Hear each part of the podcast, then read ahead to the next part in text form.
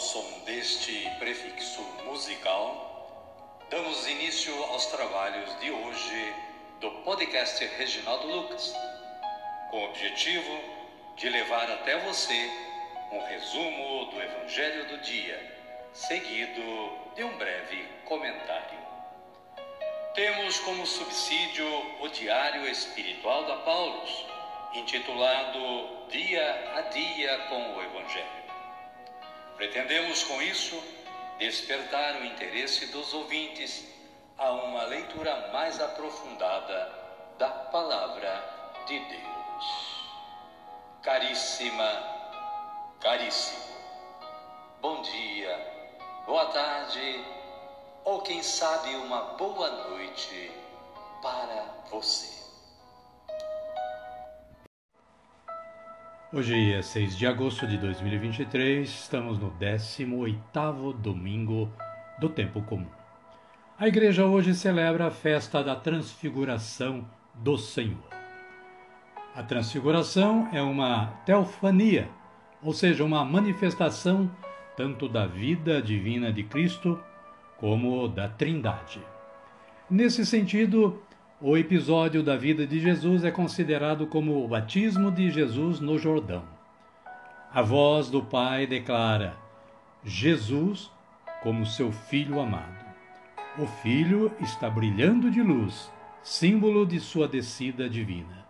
O Espírito envolve os discípulos à sombra da nuvem, tornando-se o portador da voz que testemunha a identidade de Jesus.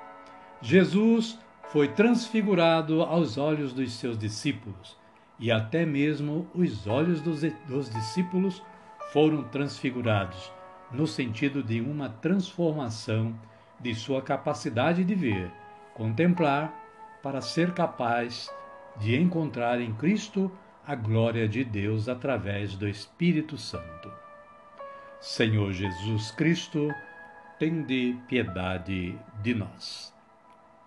Caríssima, caríssimo, a liturgia da palavra deste domingo nos traz na primeira leitura o livro de Daniel, capítulo 7, versículos 9 e 10 e versículos 13 e 14. O salmo responsorial é o de número 96 ou 97, nos versículos 1 e 2, 5 e 6 e versículo 9, com esta antífona. Deus é Rei, é o Altíssimo, muito acima do universo. A segunda leitura é retirada da, do segundo, da segunda carta de São Pedro, no capítulo 1, versículos 16 a 19. E o Evangelho de Jesus Cristo é o narrado por Mateus e está no capítulo 17, versículos 1 a 9. A transfiguração do Senhor. Seu rosto brilhava como o sol, e suas roupas ficaram brancas como a luz. Amém, querida? Amém, querido? Vamos rezar? Vamos dizer assim: Vinde, Espírito Santo, e enchei os corações dos vossos fiéis, e acendei neles o fogo do vosso amor. Enviai o vosso Espírito, e tudo será criado, e renovareis a face da terra. Oremos. Ó Deus, que instruístes os corações dos vossos fiéis com a luz do Espírito Santo, fazei que apreciemos retamente todas as coisas, segundo o mesmo Espírito, e gozemos sempre da sua consolação. Por Cristo, Senhor nosso. Amém. Agora sim, agora estamos preparados para acolher o Santo Evangelho de Jesus Cristo.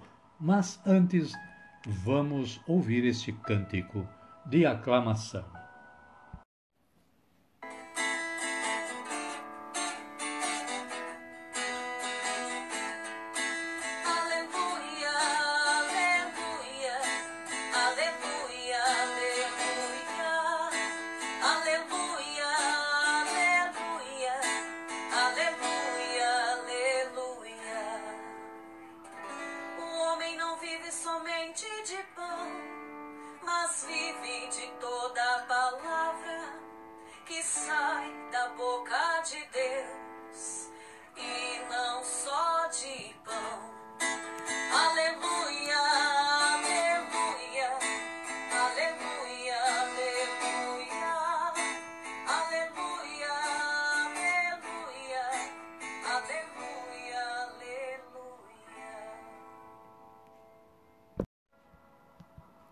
O Senhor esteja conosco, Ele está no meio de nós.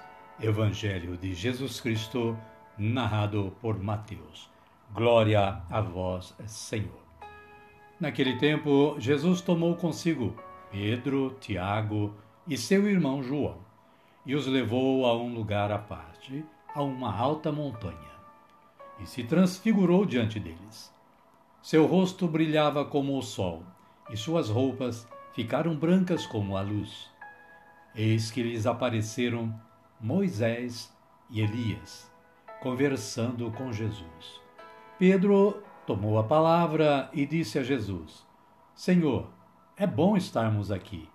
Se queres, vou fazer aqui três tendas: uma para ti, outra para Moisés e outra para Elias. Palavra da salvação. Glória a vós, Senhor. Amada, amado de Deus, o breve comentário da Paulus diz que Jesus, junto com Pedro, Tiago e João, sobe a montanha e lá se transfigura, ou seja, se transforma diante deles. O Mestre aparece na sua glória, seu rosto brilha e suas roupas ficam brancas, e se mostra vitorioso contra as forças do mal. Moisés e Elias simbolizam o Antigo Testamento, a lei e os profetas. Os discípulos caem na tentação de permanecer nessa realidade fascinante, mas precisam voltar à missão, que se realiza na planície. Da nuvem sai a confirmação de que Jesus é o Filho amado de Deus. É necessário ouvi-lo pois ele revela o projeto de seu Pai. O desejo de Pedro é a grande tentação de todos os tempos: buscar na religião conforto e segurança. Eles precisam levantar-se e abandonar o medo para enfrentar a realidade da missão. Nem sempre é fácil. O medo é grande obstáculo que paralisia, ou seja, que paralisa a igreja e a impede de assumir sua missão profética, acomodando-a a uma vida tranquila e desobrigando-a de se preocupar com a realidade do povo. Amém, querida? Amém, querido? A minha oração hoje é assim. Senhor, a minha fé aumenta quando me demonstra a continuidade da vida na ocorrência da transfiguração. Amém.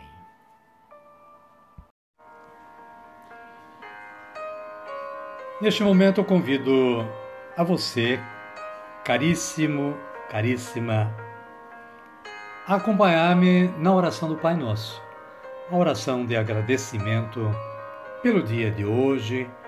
Muitos irão viver ainda, outros já viveram, estão quase terminando. Mas o dia de hoje, vamos agradecer dizendo aquela oração que Jesus nos ensinou a dizer: Pai nosso que estais nos céus, santificado seja o vosso nome. Venha a nós o vosso reino, seja feita a vossa vontade, assim na terra como no céu. O pão nosso de cada dia nos dai hoje. Perdoai-nos as nossas ofensas, assim como nós perdoamos a quem nos tem ofendido, e não nos deixeis cair em tentação, mas livrai-nos do mal. Amém. E desta forma, chegamos ao final do nosso trabalho de hoje. Somos gratos a Deus, Pai, Criador, que nos dá sempre esta força de trabalho. Mas somos gratos a você também, que é a motivação do nosso trabalho e da nossa maneira de trabalhar. Queremos desejar que você continue tendo um bom dia, uma boa tarde ou quem sabe uma boa noite. Pedimos que você continue sendo ao ouvinte do podcast Reginaldo Lucas e em ouvindo, gostando, compartilhe com seus amigos e contatos para que um maior número de pessoas possa estar na audição do podcast. Que você permaneça na paz de nosso Senhor Jesus Cristo. Fiquem todos com Deus e até amanhã, se Ele nos permitir.